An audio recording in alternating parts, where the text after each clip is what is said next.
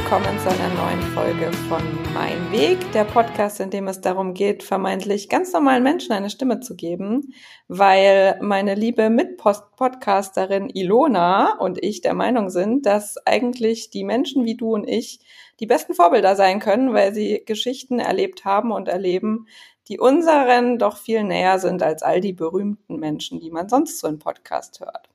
Und deshalb sage ich erstmal Hallo Ilona, schön, dass du heute mit mir wieder dieses Interview führst.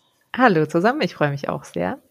Und dann sage ich vor allem herzlich willkommen, liebe Lea, unsere heutige Gästin. Hallo, ich freue mich auch heute dabei zu sein. Ja, wir freuen uns auch. Und Lea, du weißt, was unsere erste Frage ist, nämlich, wie bist du heute hier?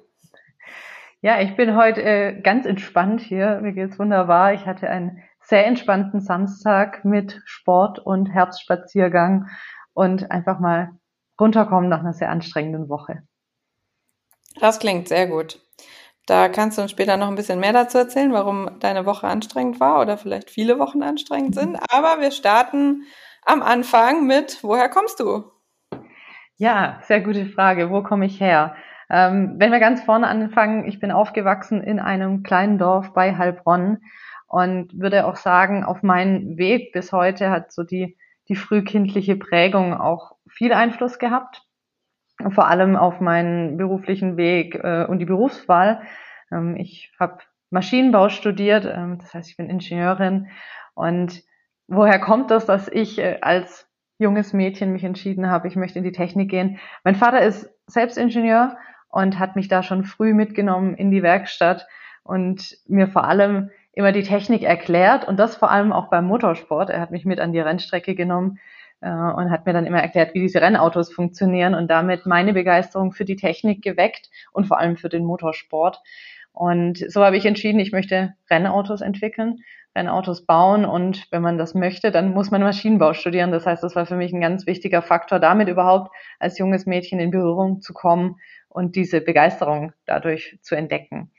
Ich habe Maschinenbau in Karlsruhe am KIT studiert, äh, habe dort auch wieder das Thema Motorsport aufgegriffen, war im studentischen Rennteam, ähm, das heißt äh, bei KA Racing und habe dort mitentwickelt an, an unserem Rennauto. Äh, das war für mich eine sehr prägende Zeit, eine sehr spannende Zeit und habe dann auch den Einstieg in mein Berufsleben über den Motorsport gemacht. Ich habe mit meiner Masterarbeit bei Audi Motorsport angefangen ähm, im Bereich Grundlagenentwicklung Versuch Motor, also in der Motorenentwicklung des Werksmotorsport von Audi. Und in dieser Zeit meiner Masterarbeit kam dann ein ganz spannendes Thema zustande für ein Promotionsprojekt, das sowohl meine Begeisterung für Motorsport als auch äh, das Thema Nachhaltigkeit, was für mich persönlich sehr wichtig ist, mit aufgenommen hat. Das heißt, äh, wir haben da ein, ein Promotionsprojekt gestaltet zum Thema nachhaltige Antriebe für den Motorsport in dem ich dann bei Audi promoviert habe, drei Jahre lang ähm, und sehr viel lernen durfte über das Thema Nachhaltigkeit, aber auch weiter einsteigen durfte in diese Leidenschaft des Motorsports. Nach der Zeit ähm, bin ich dann aus dem Motorsport raus, habe mir mal das große Ganze angeschaut bei Audi, also die Serienwelt, bin aber den Themen treu geblieben, bin in die Antriebs- und Dekarbonisierungsstrategie bei Audi, war dort zwei Jahre aktiv und anschließend ähm, von der strategischen Phase in die operative, in die operative Projektsteuerung. Bei uns heißt es Baureihe, da werden die ganzen Fahrzeugprojekte gesteuert, habe dort eine technische Assistenz übernommen und ähm, habe somit auch nochmal die Phase des Operativen mit erleben und lernen dürfen.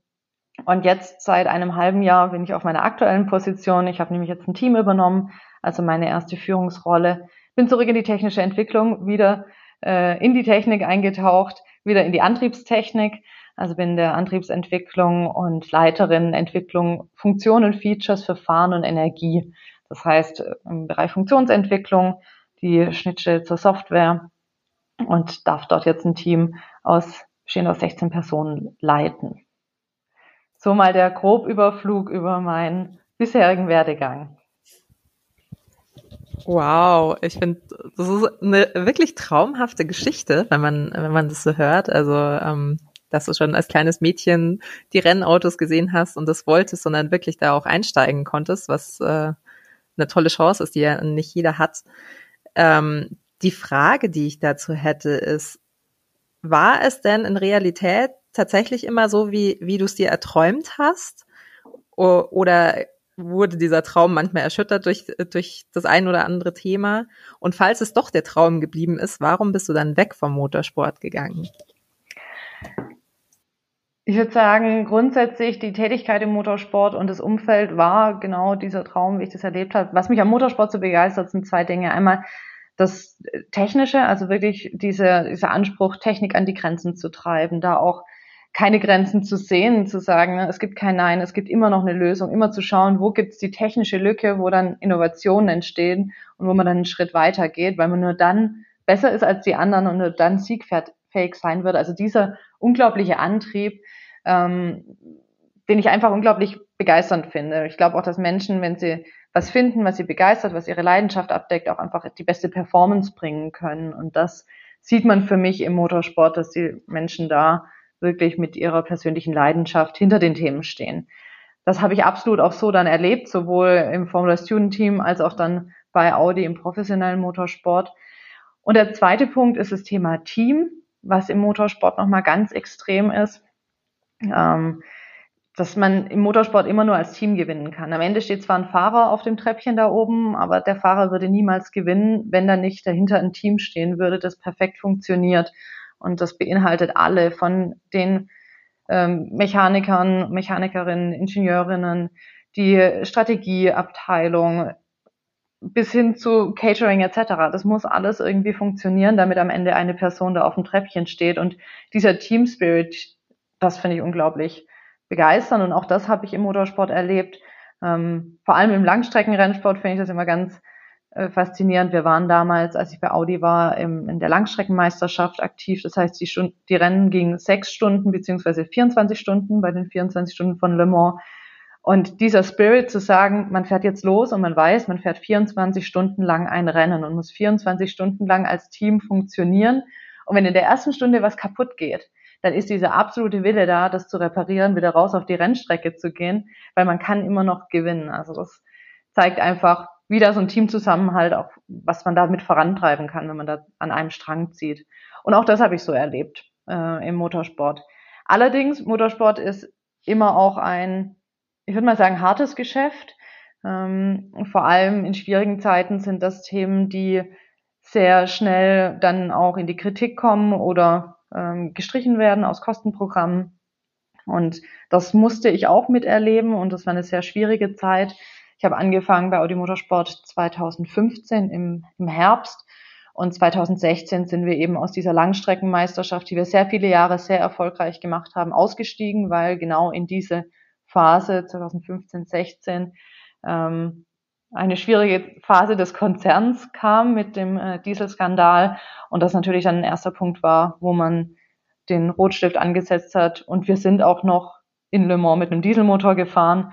Also das äh, hat man dann entsprechend gekürzt, dieses Programm und für uns hieß das, es war unser Hauptprojekt. Das heißt, grob geschätzt 80, 90 Prozent der Personen bei uns im Motorsport waren mit diesem Projekt beschäftigt und das war dann auch klar, das wurde von gefühlt von einem Tag auf den nächsten gestrichen. Wir haben im Oktober gesagt bekommen, dass im November das letzte Rennen ist.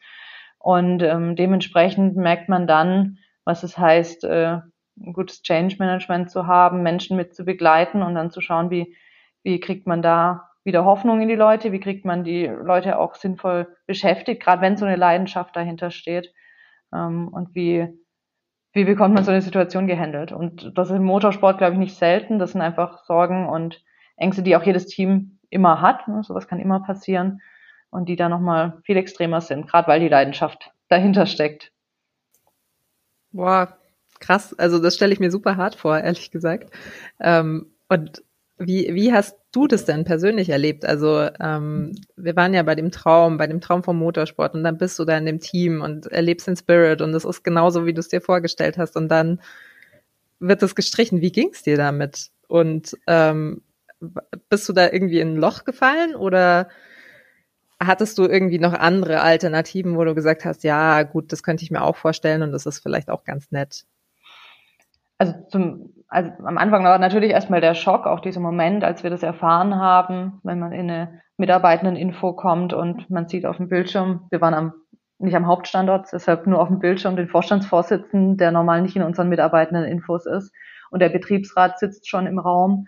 Das ist natürlich so der erste Schock. Man weiß, was dann passiert, weil natürlich Motorsport ist was Öffentlichkeitswirksames. Die Presse ging vorher schon viel, hat sich viel um das Thema gedreht. Das heißt, äh, das war schon stark in Diskussion. Man wusste, es könnte kommen. Man war da schon ein Stück weit darauf vorbereitet, aber nicht auf diesen Moment, das gesagt zu bekommen. Und vor allem dieser Schock dann, ähm, dass es nur noch einen Monat gehen würde. Ähm, zumal das Fahrzeug für 2017 schon komplett fertig war. Also Le Mans, das Rennen in Le Mans ist immer im Frühjahr. Das heißt, das Fahrzeug war schon fertig entwickelt. Ähm, das heißt erstmal der Schock Natürlich, wobei es noch viel mehr zu spüren war, gerade auch bei Kollegen, Kolleginnen, die schon sehr, sehr viele Jahre in diesem Projekt auch waren. Ich war jetzt selbst dann zu dem Zeitpunkt ein Jahr dabei, aber die, die sehr viel Leidenschaft, sehr viel Lebenszeit auch reingesteckt haben, da war es noch viel mehr zu spüren. Das war dann ganz interessant für mich auch zu erleben, wie man dann als Team damit umgeht, wie man darüber spricht, wie die Sorgen geteilt werden, ähm, wie man dann auch es schafft, wieder in Richtung Zukunft zu schauen, zu gucken, okay, wie können wir uns dann anders aufstellen, was für Projekte können wir dann zukünftig machen. Ähm, ich war dann, würde sagen, zunächst auch erstmal in einem Loch, vor allem weil nicht klar war, ich war damals ja in einem Promotionsprojekt, wie mit den Projekten umgegangen wird. Mein Projekt war auch ursprünglich auf diese Rennserie ähm, ausgerichtet ich hatte dann das Glück, dass es relativ schnell zu der Entscheidung kam, dass dieses Projekt weitergeführt wird, weil es ein sehr strategisch relevantes Projekt war.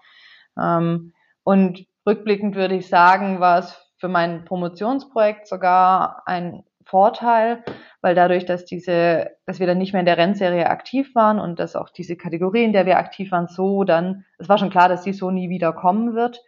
Ähm, und dadurch wurden dann Fahrzeugdaten und Informationen einfach freigegeben, äh, mit denen ich dann in der Promotion sehr gut arbeiten konnte und sehr viel nutzen konnte, was ich sonst aufgrund von Geheimhaltung nicht so öffentlich nutzen hätte können. Eine Promotion muss in, eine Dissertation muss in Deutschland ja veröffentlicht werden. Das heißt, es ist immer ein Thema, ähm, was kann man da in Daten reingeben, was nicht. Und für mich war es natürlich dann ein Vorteil, dass ich da sehr viel mehr in dieses Thema rein konnte und öffentlich zeigen konnte, dadurch, dass wir einfach nicht mehr in der Rennserie aktiv waren. Also es hat auch immer was Positives, ähm, wenn man solche Rückschläge hat.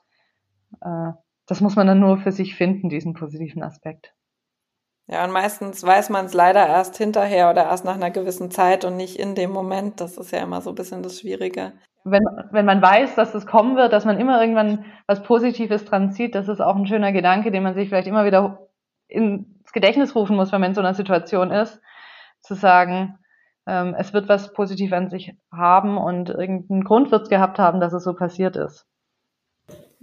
Hast du denn da aus der Zeit was mitgenommen? Weil das war sicherlich eine Krise für das ganze mhm. Team und, und ein krasser Schock, wie du auch gesagt hast. Ähm, du hast aber auch gesagt, dass, dass da in dem Team schon, schon was war und dass sich was entwickelt hat und irgendwie auch ein, auch ein Zug nach vorne. Hast du da weiß ich nicht, ein paar Tools oder Tipps oder Einstellungen oder Weisheiten mitgenommen, die du vielleicht teilen möchtest? Ähm, also ein Aspekt ist definitiv dieses, äh, man kann in allem auch was Positives sehen, neue Chancen sehen. Das, dieser typische Spruch, wenn sich eine Tür schließt, geht eine andere auf. Ähm, es ist dann viel passiert, viele haben das Team auch verlassen. Also mein Team wurde auch dann ähm, um mehr als die Hälfte reduziert, also mehr als die Hälfte der Mitglieder mussten gehen. Ähm, der Vorteil war dafür, hat man dann ein großes Netzwerk in unterschiedlichen Abteilungen, in unterschiedlichen Rennteams über die Welt verteilt gehabt, weil natürlich die Menschen dann äh, natürlich in neue Positionen gegangen sind. Auch da wieder was Positives insgesamt. Und für viele gab es auch dadurch eine neue Chance, in ein neues Thema einzusteigen.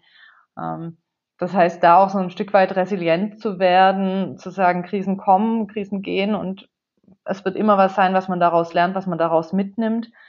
Ähm, für mich aber auch ein ganz wichtiger Aspekt, wenn man, also zu beobachten, was es bedeutet für die Menschen, was für Ängste da entstehen, was für Sorgen da entstehen.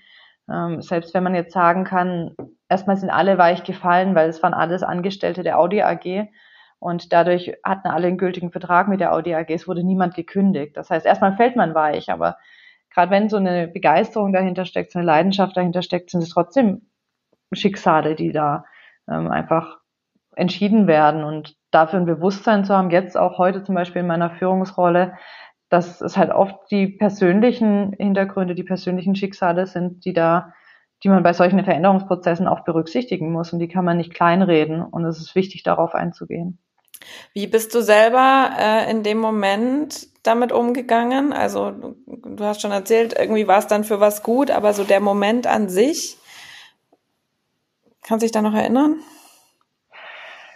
Ich weiß, dass ich viel mit meinen Kollegen, Kolleginnen darüber gesprochen habe, dass ich auch immer, auch weil ich generell ein positiver Mensch bin, versucht habe, in den Gesprächen ähm, die positive Seite zu sehen oder nicht komplett den Kopf in den Sand zu stecken. Ähm, dass ich aber für mich dann auch natürlich die Rahmenbedingungen geklärt habe, äh, was, was ich klären konnte, wo ich Einfluss nehmen konnte, auch immer zu gucken, wo ist mein Circle of Influence, wo kann ich was tun, wo kann ich aktiv werden. Ähm, und da im, ich sag mal, in der Aktivität zu bleiben und nicht das Ruder komplett aus der Hand zu geben und sich in diesem Moment nur treiben zu lassen. Das ist ein super Punkt, den du da äh, ansprichst, in die aktive Rolle gehen, also raus aus der, aus der Opferrolle und rein ins aktive Tun. Also ein, ein sehr guter Tipp, den, ähm, den du da mitgibst. Danke dafür. Ähm, ja, und dann ist die Frage, wie, wie ging es denn dann weiter? Also Mhm. Du bist da raus, du hast bist in eine aktive Rolle gegangen, du hast dein Promotionsprojekt ja sowieso noch weitergeführt. Mhm. Genau, ich war dann noch zwei Jahre in der Abteilung, es hat sich dann viel verändert. Wir haben neue Projekte übernommen, kleinere Projekte, wir haben das große Projekt abgegeben, es haben uns viele Kollegen und Kolleginnen verlassen. Ähm, es hat sich alles natürlich neu sortiert. Und ich habe dann mein Promotionsprojekt weitergemacht. Ähm, bin weiter in den Themen aktiv gewesen und es hat sich natürlich dann auch irgendwann wieder eine Normalität eingestellt, ähm, die man, in dem das normale Doing weiterging. Genau, und ihr hattet vorhin ja schon die Frage gestellt, ähm, warum ich denn dann aus dem Motorsport raus bin. Das war dann irgendwann das Ende von meinem Promotionsprojekt. Ähm, und die Frage, wie, wie geht's weiter? Ähm, die Situation ist so, dass also in meinem Promotionsprojekt nennt sich, äh, hat sich genannt Kooperationspromotion, ist ein Modell, das wir bei Audi haben. Das heißt, ich war offiziell an der Uni angestellt ähm, und musste dann, ich hatte keine Einstellungsgarantie, wie jetzt man es beispielsweise bei Trainee-Projekten oder sowas oft hat. Ähm, das heißt, es ging ganz normal darum, sich neu zu bewerben bei Audi. Und äh, dann war die Frage, wo geht's hin? Und mir war es wichtig, zu dem Zeitpunkt strategisch zu arbeiten, weil mir das einfach unglaublich viel Spaß gemacht hat. Mein Projekt war strategisch. Ähm, und da auch weiter zu lernen in dem Bereich. Und da hat sich dann eine super Chance ergeben, wo ich genau diese Kompetenzen nutzen konnte. Und äh, ich habe es auch jetzt auch wieder rückblickend ähm, als sehr positiv empfunden, dann mal in, aus dem Motorsport rauszugehen, auch wenn da noch meine Leidenschaft dran hängt und ich privat auch noch sehr viel da im Kontakt bin, auch mit den Kollegen heute noch viel im Kontakt bin. Ähm, aber dann das große Ganze mal kennenzulernen, ähm, wie, wie tickt die komplette Audi AG. Ähm, wie war das dann für dich? Weil jetzt bist du ja wieder zurück ein bisschen mehr in der Technik. Mhm. Und du war, hast ja auch erzählt, so schon als kleines Kind irgendwie Technik begeistert, immer mit dem Papa am Auto mhm. und so.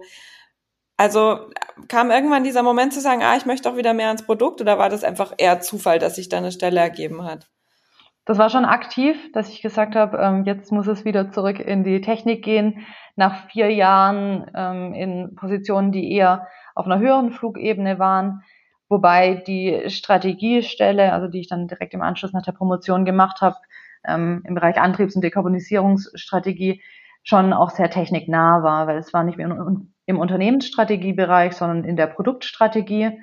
Das heißt, äh, doch mit direkter Schnittstelle in die Technik, aber auch in alle anderen Bereiche, Vertrieb, Finanz, Produktion etc. Ähm, das heißt, man war mit viel mit technischen Inhalten im Kontakt, war aber nicht mein Hauptjob, dann die technischen Inhalte zu erarbeiten, sondern eher die dann in strategischen Kontext zu stellen und mit den Kollegen zusammen zu nutzen. Und dann anschließend ging es dann, ich sag mal, ein Stück weit noch weiter von der Technik weg, ähm, in der Baureihe, in der Assistenzfunktion vor allem.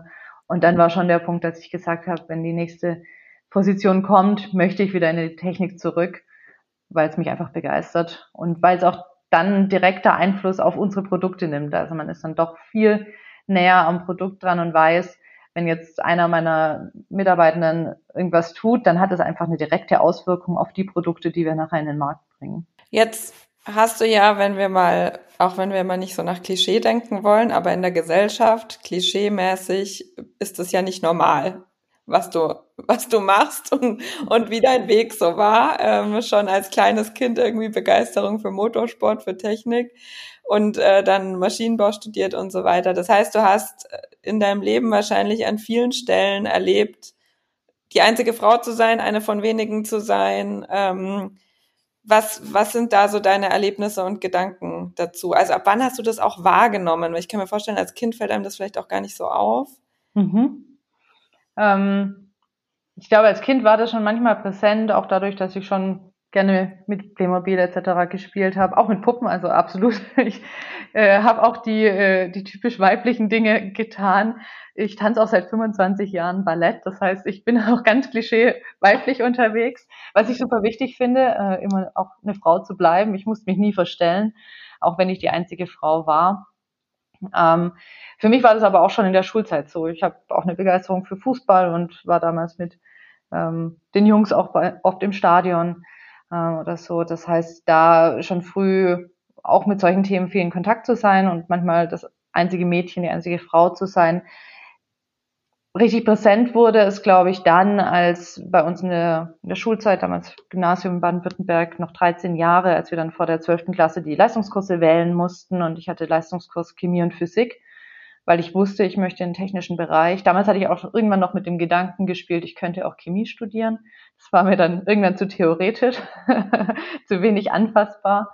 Ähm, genau, Leistungskurs Chemie und Physik und gerade im Physik-Leistungskurs, ich glaube, wir waren 35 ähm, in unserem Kurs und davon waren drei dann weiblich. Also das war so das, wo es dann schon sehr präsent wurde und dann natürlich noch extremer im Studium. Maschinenbau ist ein sehr äh, männerdominierter Studiengang. Wir waren, glaube ich, ein sehr starker Studiengang, was äh, der Frauenanteil anging, aber das hieß dann halt zehn Prozent ungefähr so. Ähm, und umso mehr ich in die Antriebstechnik bin und umso mehr in den Motorsport, umso weniger wurde es. Also bei uns im Formula Student Team, ich war dann im Motorteam, das den Motor entwickelt hat. Da war ich die erste Frau, die jemals im Motorteam war. Ähm, ich war auch, als ich bei Audi dann eingestiegen bin, die erste Frau, die in dem Team jemals war. Also da wurde das dann schon präsenter. Ich glaube, dadurch, dass ich da so langsam reingewachsen bin, war das für mich nie was Abnormales und ähm, ich habe da auch nie das Gefühl gehabt, dass ich da fehl am Platz bin und das ist sowas, was ich ganz wichtig finde. Ich wollte auch immer Teil des Teams sein. Das heißt, ich habe auch nie selbst eine Sonderrolle eingenommen ähm, und habe im Formula Student Team genauso mitgearbeitet wie die Jungs. Ich habe genauso geholfen, das Auto aus dem LKW auszuladen wie die Jungs. Das war mir immer wichtig, einfach Teil des Teams zu sein, weil dann äh, kann man schön so die, die Barriere runterbrechen, dass man immer als die einzige Frau gesehen wird, sondern ist man einfach ein Teammitglied. Ich, ich, ja, ich habe da eine Frage dazu. Also Integration ist ja immer so, so ein Thema von, von zwei Seiten. Also ich kenne das ja auch als Frau in einem, in einem männerdominierten Bereich. Zum einen mal der Wille von einem selbst, sich zu integrieren und da reinzugehen und auch die richtige Einstellung zu haben. Ähm, zum anderen gibt's aber natürlich auch die andere Seite des Teams, in dem man da landet. Und ähm, also meine persönliche Erfahrung ist, es gibt da ganz, ganz viele, die Mehrheit in der Regel, die das cool finden und die damit kein Problem haben, aber es gibt doch vereinzelt Leute, die vielleicht eine andere Vorstellung haben und die sich schwer tun damit, dass jetzt da was Neues kommt oder was anderes mhm. oder was, was nicht in ihr Weltbild passt. Hast du solche Momente erlebt und wie hast du das gelöst für dich? Ja, habe ich auch erlebt. Ähm, da finde ich es ganz interessant, äh, das mal von der Brille zu betrachten. Für mich war es irgendwann ja normal, die einzige Frau im Team zu sein oder die erste Frau im Team zu sein. Wenn man es von der anderen Brille sieht, war das für die Leute ja, für die Männer nicht normal, dass da jetzt plötzlich eine Frau war und dann da auch ein bisschen mit Empathie ranzugehen, dass die sich da auch erstmal dran gewöhnen mussten teilweise und sich häufig erst die Frage gestellt haben, was heißt das jetzt für mich? Muss ich jetzt was anders machen? Verändert das jetzt irgendwas?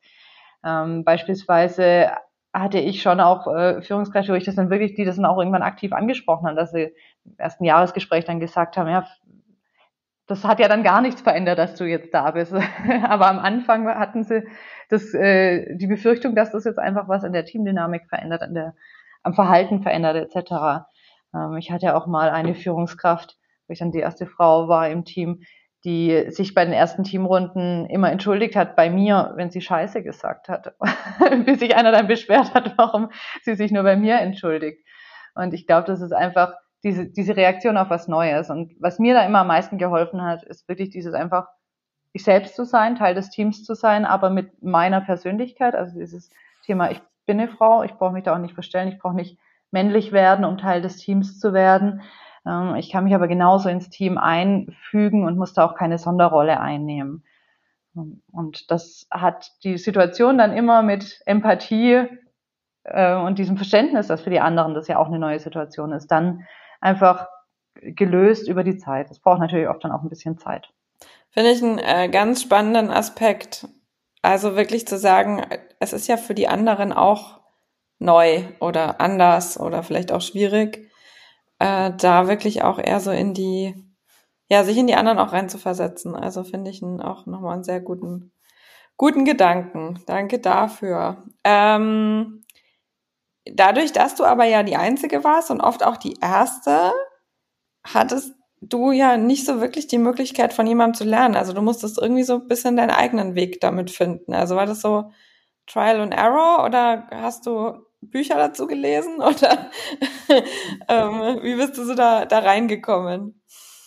Ich, ich weiß gar nicht, was äh, erster kam, dass ich in diesen Situationen war oder dass ich mich angefangen habe, damit zu beschäftigen. Also ich glaube, vieles war für mich dann einfach natürlich, weil ich auch schon, wie gesagt, in, in der Jugend, in der Schule auch viel männliche Freunde hatte und es für mich einfach normal war. Und was natürlich unglaublich hilft, ist, wenn die Interessen gleich sind. Ich meine, im Endeffekt geht es oft darum, man braucht eine persönliche Ebene miteinander, man braucht eine Basis und umso ähnlicher die Interessen sind, umso leichter gestaltet sich das. Und dadurch, zum Beispiel im Formula Student Team, dass wir alle eine Begeisterung für Motorsport hatten, war einfach diese Basis schon da.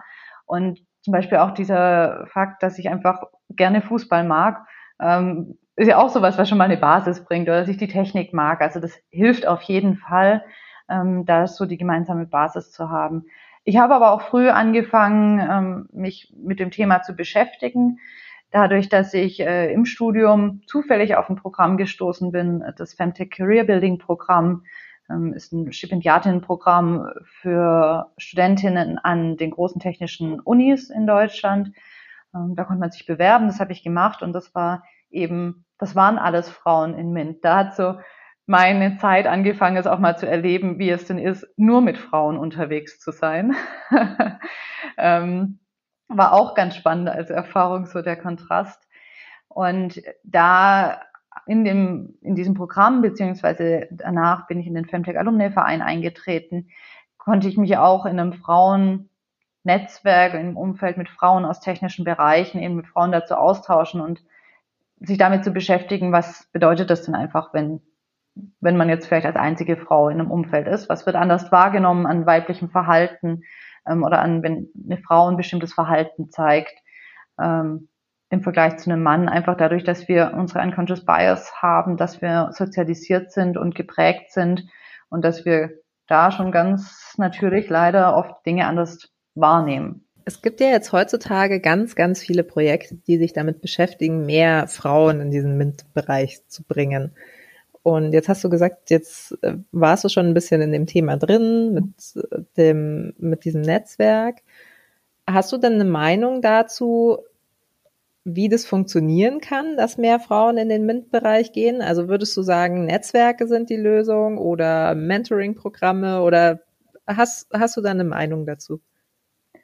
Ich glaube, es gibt nicht die eine Lösung, weil es sind ganz viele Facetten und es ist ganz viel, was da mit einwirkt. Ein großer Punkt ist die Sozialisierung und ähm, das gibt es ja auch genug Studien dazu, ähm, die zeigen, wenn Kinder sozialisiert werden, ab dem Alter fangen sie zum Beispiel an, bei Ingenieuren oder Doktoren oder so immer Männer zu malen. Vorher ist es noch ausgeglichener, aber dann fangen sie an zu begreifen, das sind eigentlich immer Männer und dann prägt sich natürlich auch so ein Bild und dann bauen sich so innerlich Hürden auf. Also ich glaube, das ist ein ganz wichtiger Aspekt, da anzufangen, solche Barrieren aufzubauen.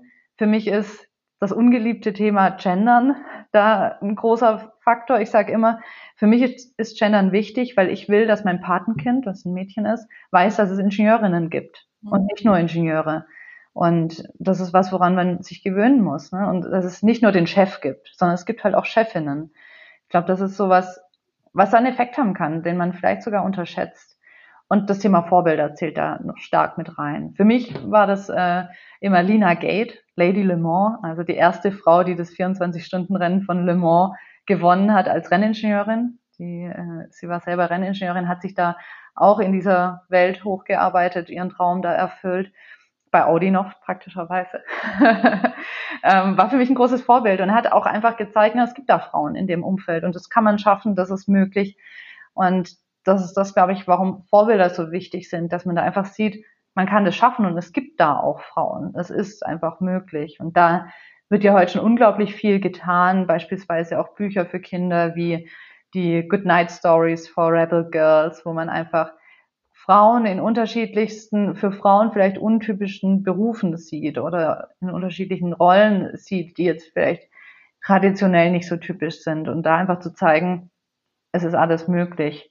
Das ist für mich ein ganz wichtiger Punkt und ist auch ein Bereich, in dem ich versuche aktiv zu sein, selber als Mentorin aktiv zu sein für junge Frauen. Ähm, oder beispielsweise haben wir bei uns im Femtech Alumni Verein ein Programm, das heißt Girls macht Mint da veranstalten wir Experimentiernachmittage für Schülerinnen, die dann einfach die Möglichkeit haben, mal so ein technisches Experiment zu machen an einem Nachmittag mit weiblichen MINT, also mit MINT-Frauen und dort auch dann gleichzeitig die Vorbilder haben, Frauen haben, die sie mal fragen können, wie das dann so ist. Um vielleicht auch den Respekt vor den Themen zu nehmen, die Angst davor zu nehmen. Ich glaube, da, ich habe jetzt gerade nochmal auch in, an deinen Vater denken müssen, alleine auch wie, wie Eltern oder eben je nach, auch in der Schule mit dem Thema umgehen, ne? Und dass dein Vater dich völlig selbstverständlich da mitgenommen hat, dir das erklärt hat, so, dass für den hat das keinen Unterschied gemacht, ob du ein Mädchen oder ein Junge bist. Ähm, das macht auch, glaube ich, auch nochmal ganz viel aus. Und dann eben schön, wenn ihr da so ein Programm habt, auch, ja, Mädchen, die das jetzt vielleicht nicht zu Hause haben, weil die Eltern vielleicht, keine Ahnung, äh, eher im sozialen Bereich beide aktiv sind oder sowas und jetzt nicht so unbedingt äh, mit dem Rennsport was zu tun haben, aber dass trotzdem alle irgendwie die Möglichkeit haben, mit sowas in Berührung zu kommen. Und dann kann man ja immer noch entscheiden. Ganz wichtiger Aspekt und das sieht man auch ganz viel. Ich kenne da keine Studien zu, aber ich würde sagen, die Frauen, die in der Technik oder im MINT-Bereich sind, bei einem Großteil dieser Frauen gibt es familiär irgendjemand, der in diesem Bereich aktiv ist, weil man dann einfach damit in Berührung kommt. Vielleicht auch, weil mehr Bewusstsein dafür da ist. Ähm, und das, das ist was, was, glaube ich, bei Frauen mehr zu spüren ist als dann bei Männern, weil die vielleicht automatisch mehr in den in diese technischen Themen reingehen, weil es irgendwie, weil sie automatisch Lego-Technik geschenkt bekommen, ähm, was man als Mädchen vielleicht nicht direkt schenkt. Ja. Ja, wichtiger Aspekt. Mir ist jetzt vorhin noch mal was anderes durch den Kopf. Ich meine, du hast jetzt schon von dieser Zeit erzählt, äh, als es mit dem Motorsport alles im Umbruch war und umstrukturiert wurde und äh, du da oder auch euer Team durch eine schwierige, aber auch spannende Zeit gegangen ist. Hattest du denn auch als Frau trotzdem noch mal negative Erfahrungen im ähm, ja, Technik-Männer-Umfeld? Oder hattest du eigentlich durch deine Art und durch dieses, ich, ich nimm's nicht so schwer und ich bin einfach ganz normales Teammitglied, hat sich das immer alles ganz gut ergeben? Ja, jein. Ähm, ich würde sagen, ich persönlich hatte das Glück, vielleicht ist es Glück, vielleicht liegt es an ähm, der Art und Weise, wie ich in die Themen rangegangen bin, ähm, hatte ganz, ganz wenig negative Erfahrungen, vor allem nicht in, in den letzten ähm, in den letzten Jahren. Ganz früh in meiner Zeit im Studium, ähm, da gab es so ein, zwei Vorfälle auch im Rahmen äh, von Praktika oder so, äh, wo ich aber sagen würde, würde ich heute auch vielleicht ganz anders mit umgehen, würde ich eine andere Schlagfertigkeit an den Tag legen, würde ich ähm, anders reagieren und war ich vielleicht damals auch noch jung und naiv. Ähm, und ab dem Moment, wo ich dafür mehr Bewusstsein auch entwickelt habe, auch so für den ganzen Kontext, auch vielleicht für so Sachen wie äh, Business Dress Code oder sowas, ähm, hatte ich da keinerlei negative Erfahrung mehr gemacht und war da immer eher positiv und man muss ja dann auch sagen, es hat ja auch positive Aspekte. Ähm, wenn man die einzige Frau immer ist, dann fällt man halt auch deutlich mehr auf. Das heißt, das Thema Sichtbarkeit und Wiedererkennbarkeit ist natürlich was, was oft auf einer auf der Seite der Frau dann steht in dem Moment. Das heißt, ich habe ähm, auch sehr positive Erfahrungen gemacht, wo ich sage, da war es für mich ähm, manchmal einfacher, diese Sichtbarkeit zu bekommen, einfach nur dadurch, dass ich rausgestochen bin im Vergleich zu zu den männlichen äh, Kollegen. Wie ist das äh, für deine Eltern oder für deinen Vater, dass du diese Entwicklung gemacht hast? Also sind die stolz? Hatten die ein bisschen Respekt auch davor und gesagt, oh Gott, Kind, weißt du, auf was du dich da einlässt? das nie, sondern eher äh, andersrum. Also meine Mama hat auch schon ganz früh immer gesagt, äh, Lea ist so gut in Mathe, die wird auf jeden Fall mal was Technisches machen. Ähm, also auch immer das total unterstützt. Ich glaube, das war auch ein ganz wichtiger Aspekt, auch wenn meine Mama jetzt mit Technik nicht viel am Hut hat, aber sie hat das von Anfang an immer sehr unterstützt, nicht erzwungen, mir schon die Freiheit gegeben, ich darf machen, was ich möchte, aber mir gezeigt, dass das ein Weg ist, den ich auf jeden Fall gehen kann und da mich ermutigt. Und die haben mich auf dem ganzen Weg immer unterstützt und bestärkt. Und ich, ich glaube, ich denke und hoffe mal, dass sie da sehr stolz drauf sind, den Weg, den ich gegangen bin. Und auch meine Schwester, ich habe eine ältere Schwester, die auch mit Technik nichts am Hut hat, aber auch die hat mich auf dem Weg immer unterstützt und waren zum Beispiel, meine Eltern, meine Schwester waren auch immer auf meinen Formula Student Rennen in Deutschland und haben mich da unterstützt und haben sich da interessiert für die Themen, an denen ich gearbeitet habe, auch wenn sie selbst, gerade meine Schwester zum Beispiel, damit keine Berührpunkte hatte. Ja, spannend. Aber das heißt, wenn du sagst, deine Schwester hat damit nichts am Hut, ist aber trotzdem in der Kindheit wahrscheinlich genau wie du damit in Verbindung gewesen eigentlich. Ja, und ich glaube, das ist so, es zeigt, dass das natürlich nicht heißt, jedes Mal, wenn man Kinder mit Technik in Verbindung bringt, werden sie in den Technikbereich gehen, sondern dann kommen natürlich die persönlichen Interessen, die persönlichen Stärken, die sich mit dazu entwickeln. Ähm, ist immer schwierig zu sagen, glaube ich, ob man Kinder komplett gleich erzogen hat, aber meistens macht man es und sie sind im gleichen Umfeld aufgewachsen. Ich habe aber einfach viel früher dann schon diese, diese Interesse an der Technik und für die Naturwissenschaften entwickelt und da auch eine Stärke entwickelt. Und meine Schwester hat da eher in anderen Bereichen Interessen gehabt, obwohl wir das gleiche Umfeld hatten, mit dem gleichen aufgewachsen sind. Ich glaube, es ist auch ein ganz wichtiger Aspekt zu sehen. Man kann es ja nicht erzwingen und nur weil ich jetzt einem Mädchen vielleicht von Anfang an Lego-Technik schenke, heißt es nicht, dass sie jetzt nicht dann doch Lehrerin werden will oder irgendwie in den sozialen Bereich gehen möchte ähm, es muss ja auch einfach das Interesse da sein. Wichtig ist, dass man diesen Bogen aufmacht, zu zeigen, es gibt die Welt auch und es gibt diese Möglichkeiten auch. Und nur weil du ein Mädchen bist, heißt es nicht, du musst in die eine oder andere Richtung gehen. Ilona, du guckst so? Nee, du wolltest nichts mehr sagen, oder? nee, alles gut. Ich finde es äh, einfach nur mega spannend. Also es ist absolut richtig und ich äh, habe gerade auch an äh, ja an das Thema Erziehung gedacht. Ich habe ja selber auch ein Kind und also als Mutter geht's mir so, wenn ich merke, dass mein Kind bestimmte Interessen hat, dann versuche ich das auch zu fördern. Also das hat schon einen selbstverstärkenden Effekt. Also ich kann mir vorstellen, dass damals, wenn dein Papa dich mitgenommen hat zu den Rennen, er irgendwann gemerkt hat, ah, die hat Interesse und dann hat er dir wahrscheinlich immer mehr angeboten in die Richtung. So könnte ich mir das vorstellen, dass es gelaufen ist. Zumindest würde würd ich es wahrscheinlich so machen als, als Mutter oder als Elternteil. Und das ist aber voll schön, wenn die Eltern diese Möglichkeit haben, dem, dem Kind was zu bieten, was den Interessen entspricht. Das ist ja auch nicht unbedingt immer gegeben. Aber wenn es so passt, dann ist das halt mega cool. Jetzt hast du schon ein bisschen vom äh, Femtech Alumne auch erzählt. Da bist du ja auch immer noch engagiert. Mhm. Magst du dazu noch ein bisschen was sagen? Du hast schon erzählt von den Kursen in Schulen. Was mhm. ist da sonst noch deine Rolle? Warum machst du, also warum machst du es, haben wir, glaube ich, verstanden, aber gerne noch mal was dazu sagen, falls wir nicht noch nicht über alles gesprochen haben. Genau. Sehr gerne. Ähm, genau, der Femtech Alumni Verein ist ein Frauennetzwerk für Frauen im MINT.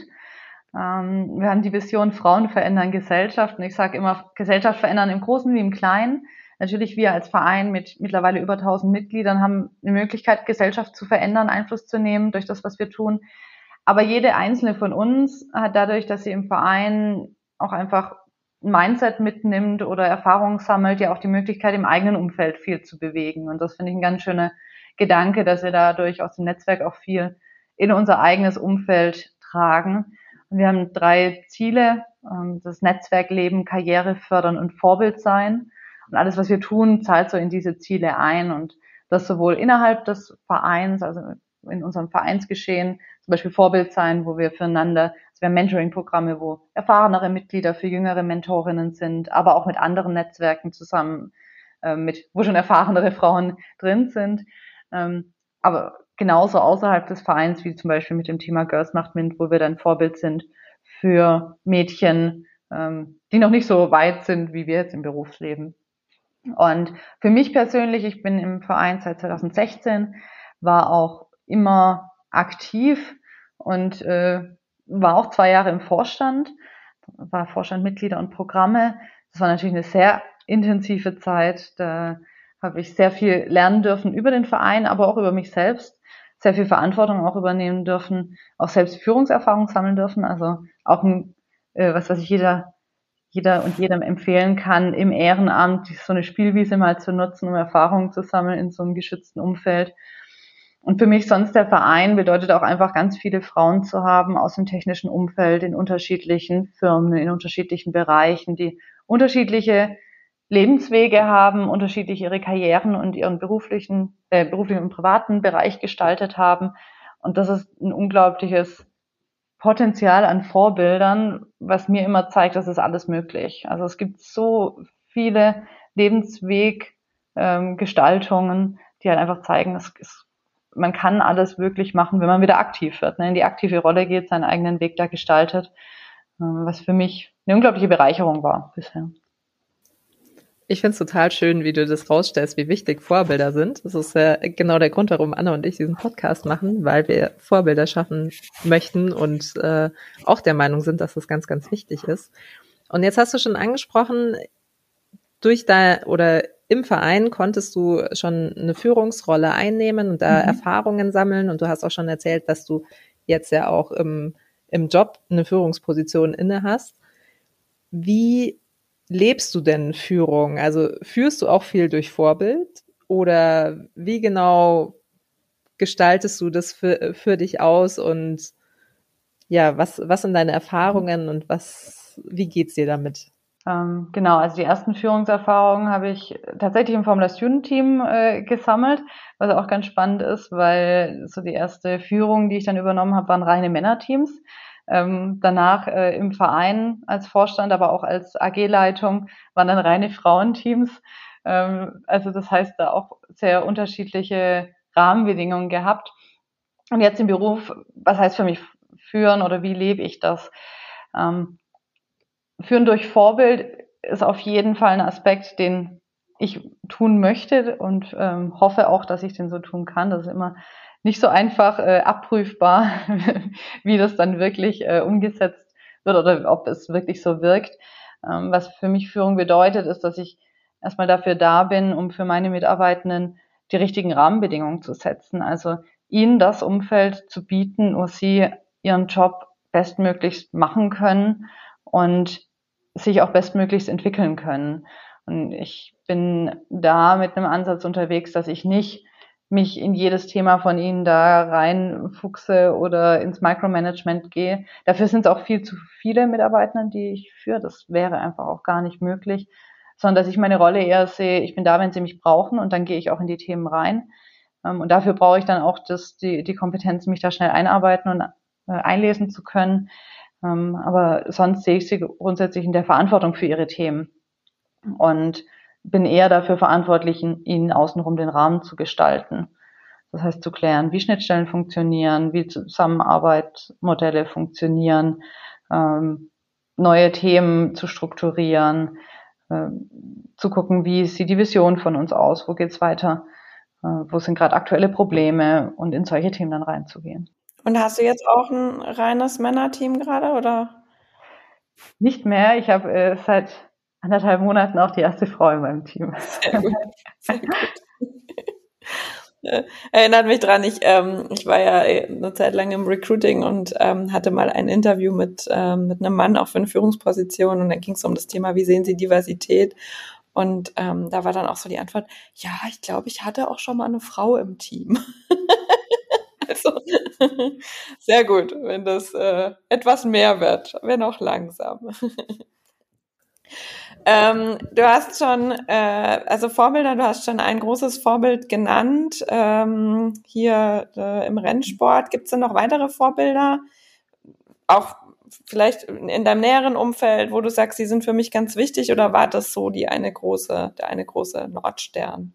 Ich glaube, sie war für mich damals einfach so für den Motorsport eine, ein großes Vorbild, wo es sonst auch nicht so viele gab, gerade in dem Umfeld jetzt nicht bei Fahrerinnen, weil Fahren war nie äh, mein Bestreben, sondern ich wollte nur die Autos entwickeln. Ähm, und sonst ist es nicht die eine Person, sondern das sind einfach ganz viele, also ganz viele Frauen aus dem Femtech Alumni Verein zum Beispiel, wo ich sagen würde, das sind Vorbilder für mich ähm, in der Rolle als Führungskraft, in der Art und Weise, wie sie ihr Leben gestalten oder wie sie ähm, an Themen rangehen, also wirklich immer auch so einzelne Facetten, aber auch im Arbeitsumfeld habe ich da immer wieder Personen, wo ich sage, ne, die sind in einer oder anderen Facette ein Vorbild für mich. Ähm, meistens ist es ja nicht so, man sagt, das ist so die ganze Person an sich und genau so möchte ich werden, sondern das ist mal der Führungsstil, der super ist oder mal die, die Leistungsbereitschaft, wie die Leute an Themen rangehen oder mal das Umgehen mit einzelnen Personen in ihrem Umfeld. Also so wirklich, dass man sich die Aspekte raussieht und sagt, wow, das ist äh, toll, so würde ich es auch gern können und das würde ich mir auch gern aneignen. Ich fände es trotzdem spannend zu wissen, wie es denn jetzt für dich weitergehen soll in, in der Zukunft. Also wir hatten schon einen großen Traum als Kind, den du verwirklicht hast, ähm, dann die verschiedenen Rollen, durch die du jetzt gegangen bist, dein, dein Wirken in den Netzwerken als Vorbild und so weiter. Was, was kommt denn da noch? Wo möchtest du noch hin? Was, was soll noch passieren in deinem Leben? Also aktuell ist für mich jetzt mit dem halben Jahr, dass, dass ich jetzt meine Führungsrolle übernommen habe, das Team übernommen habe, habe ich natürlich ganz große Visionen noch für mein Team und dann noch äh, viel, was da vor mir steht, was so im Moment mein, mein Hauptfokus ist, ne, was so das nächste Jahr auch ähm, gestalten wird und wo ich noch ganz viel vor mir habe, wo ich reingehen möchte und wo ich bessere Rahmenbedingungen schaffen möchte und einfach ähm, für das Team da auch noch äh, das Team weiterentwickeln möchte. Das heißt, das ist so der Horizont, in dem ich gerade am meisten denke. Äh, ich, wie es danach weitergeht, mal schauen. Ne? Es gibt viele Wege, ähm, die möglich sind. Die Begeisterung für den Motorsport ist auch immer noch da thematisch. Ähm, ich habe aber auch jetzt in, sag mal, außerhalb vom Motorsport unglaublich spannende äh, Stellen gehabt, unglaublich spannende Aufgaben gehabt und viele spannende Menschen kennengelernt. Ähm, für mich ist es erstmal so der, diese Aufgabe so so füllend für die nächste Zeit, dass das mein großer Fokus ist aktuell. Und was so außerhalb des Berufs angeht, das Ehrenamt, auch da bin ich, wie gesagt, dauerhaft aktiv ähm, und möchte da auch weiter aktiv bleiben, weil es für mich ein ganz wichtiger Teil ist, da einfach was zurückzugeben, ähm, was mir so sehr viel geholfen hat und was ich von anderen auch erhalten habe. Dann sind wir mal sehr gespannt, wo das noch hingeht, aber ich denke auch, nachdem du jetzt da gerade die neue Rolle übernommen hast, ähm, hast du da jetzt auf jeden Fall gerade noch einiges vor dir und zu tun. Das ist bestimmt super spannend. Und ich würde sagen, wir kommen langsam zum Ende. Ich kann auf jeden Fall schon mal sagen, vielen, vielen Dank. Das waren, da waren jetzt ganz viele Themen dabei. Wir haben, glaube ich, ganz viel angeschnitten. Aber da auf jeden Fall danke auch für deine Offenheit und die Tiefe. Und es gibt immer eine letzte Frage am Schluss, nämlich, wohin gehst du jetzt? ich hoffe zum Abendessen. das wird die nächste große Aufgabe sein. Was gibt's zum Abend und dann mal schauen, was der Abend und das Wochenende noch bringt. Dann, Lea, sage ich ganz, ganz vielen Dank, auch dass du dir die Zeit genommen hast, ähm, auch dass du so flexibel warst. Wir mussten ja einmal schieben. Gestern gab es spontane technische Probleme, aber wir haben es hinbekommen. Vielen, vielen Dank dafür. Ich fand es ein super spannendes Gespräch. Danke, Ilona, fürs äh, Mitfragen trotz Husten, den man gar nicht so gemerkt hat. Zum, zum Glück. Und ja, danke mal wieder an alle fürs Zuhören. Äh, kommentiert gerne, liked, klickt auf den Abonnieren-Button. Das ist für uns die wichtigste Währung. Das wäre uns am allerwichtigsten. Und das kostet euch auch nichts. Danke dafür. Und ansonsten hören wir uns in zwei Wochen wieder zur nächsten Folge. Bis dahin. Tschüss. Tschüss. Tschüss.